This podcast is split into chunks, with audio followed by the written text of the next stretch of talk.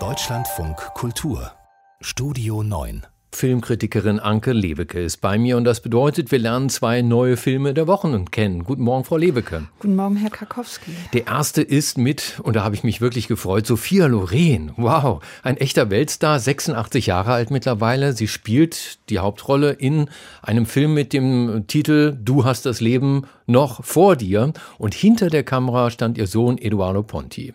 Bleiben wir beim Titel. Wer hat denn da das Leben noch vor sich in diesem Film? Also der Film nimmt die Perspektive des zwölfjährigen Momo ein. Er kommt aus dem Senegal und verdient sich sein Geld als Drogendealer. Ein Arzt kümmert sich um ihn und auch noch andere geflüchtete Kinder und er ist mittlerweile überfordert und da bittet er eben Madame Rosa, sich des Jungen anzunehmen. Nein, nein, nein. Ich bin damit durch. Ich will keine Hurenkinder mehr in der Wohnung haben.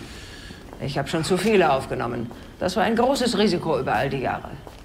Aber unter Straßenmädchen wird man sich ja immer einig. Und besser bei mir als im Jugendheim. Ja, und wir hören es, Madame Rosa hat ein bewegtes Leben hinter sich und natürlich wird sie auch noch den kleinen Momo in ihre unorthodoxe WG aufnehmen. Und natürlich wird Momo am Anfang, der eher sich so auf der Straße auskennt, erstmal so ein bisschen fremdeln. Und man kann dem Film jetzt so eine gewisse Klischeehaftigkeit vorwerfen. Vielleicht ist auch alles zu bunt fotografiert für das Leben, was geführt wird. Die Sonne scheint immer. Ja, die Musik diktiert einem auch immer so ein wenig die Gefühle und dennoch dennoch bleibt man bei diesen Figuren einfach dran. Momo wird dann entdecken, dass sich Madame Rosa unten im Keller ein Versteck eingerichtet hat. Er findet heraus, dass sie eine KZ-Überlebende ist. Und da er auch Angst kennt, kann er ihre Angst erahnen. Das wird alles ohne große Worte, ohne großes Drama erzählt. Und es gibt dann eine Annäherung, die ganz anders ausfällt, als man so erwartet hätte. Ich gestehe ja, ich bin Sophia Loren-Fan. Ich habe neulich erst wieder die alten Filme der 50er und 60er 60er Jahre geguckt. Wow. Wenn, wenn jetzt jemand anders diese Rolle gespielt hätte, würden wir den Film dann auch anders sehen, anders bewerten? Ach ja, natürlich. Ich meine, natürlich äh, schwingt die ganze Filmografie von Sophia Loren in dieser Rolle mit. Also, ich meine, sie hat ja immer Frauen gespielt, die ihr Schicksal in die Hand genommen haben. Deshalb glaubt man ja auch diese Lebensweisheit, die Schlagfertigkeit, die sie hat. Aber man sieht ja auch die Erschöpfung an und dann gibt es auch so eine Fotografie auf der Kommode, da sieht man eben Sophia Loren noch als junge Frau und sie war ja so bekannt wegen ihrer katzenhaften Augen, hatte dann so auch diesen Liedstrich immer, den hat sie in dem Film auch. Sie darf auch einmal tanzen, aber je länger es dauert, desto ungeschminkter wird sie in dem Film und desto mehr kommt eigentlich diese alte Frau mit ihrer Todesangst durch. Also man vergisst irgendwann doch, dass es Sophia Loren ist, aber am Anfang hatte man ja richtig Sophia Loren. Ich äh, beschreibe jetzt nicht die Handbewegung, die Sie gerade gemacht haben. Du hast das Leben noch vor dir, äh, ab morgen auf Netflix und dort ist auch der zweite Film zu sehen, den Sie uns heute vorstellen wollen. Es handelt sich um den österreichischen Oscar-Kandidaten, Was wir wollten von Ulrike Kofler. Im Zentrum eigentlich ein glückliches Paar, aber hat einen unerfüllten Kinderwunsch. Die Versuche der künstlichen Befruchtung sind gescheitert. Darf ich Ihnen einen Ratschlag geben? Spätestens nach dem vierten Versuch sage ich immer, einen Schritt zurücktreten, die eigene Lebensplanung noch einmal überdenken. Vielleicht unternehmen Sie irgendwas, was Ihnen gut tut.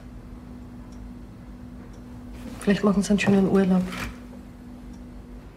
Ja, und sie machen dann auch einen schönen Urlaub. Sie fahren nach Sardinien. Da haben sie als junges Paar mal einen Campingurlaub gemacht. Jetzt wohnen sie nicht mehr im Zelt, sondern in so einem kleinen Bungalow.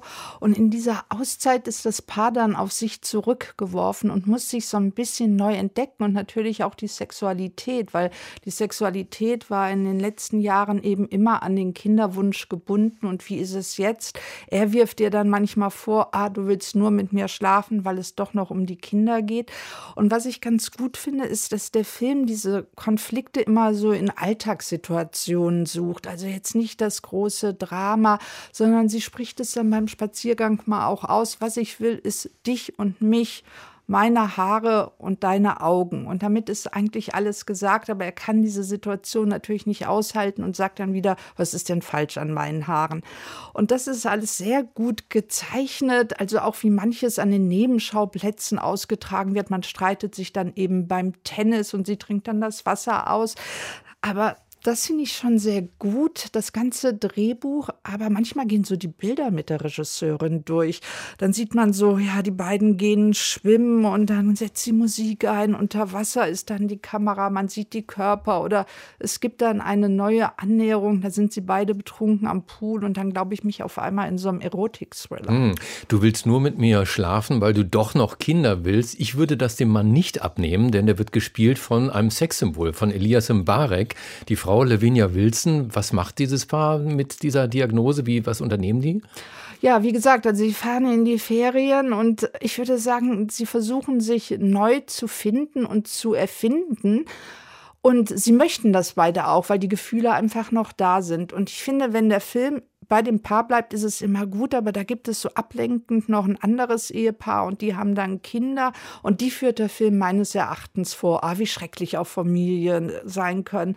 Ah, wie schwer es ist, Kinder großzuziehen. Also da verliert der Film sich so ein bisschen, aber den beiden, ich finde auch, dass beide das sehr gut spielen, da bleibt man dann wirklich einfach dran und ich hätte mir mehr noch dieses Kammerspiel auf Sardinien in den Ferien gewünscht. Kammerspiel oder Tragikomödie, was ist es? Es ist keine Tragikomödie, obwohl man manchmal Elias Mbarek anmerkt, dass er so doch noch so einen Witz gerne suchen möchte und dass er sich das so ein bisschen ja, ja so zurücknehmen muss, würde ich sagen. Was wir wollten, heißt dieser Film und du hast das Leben noch vor dir. Der andere zwei neue Filme, ab heute leider nicht in einem Lichtspieltheater in ihrer Nähe, wegen des Teil-Lockdowns sind die Kinos ja noch geschlossen, sondern auf Netflix. Anke Lewicke, danke. Tschüss. Tschüss.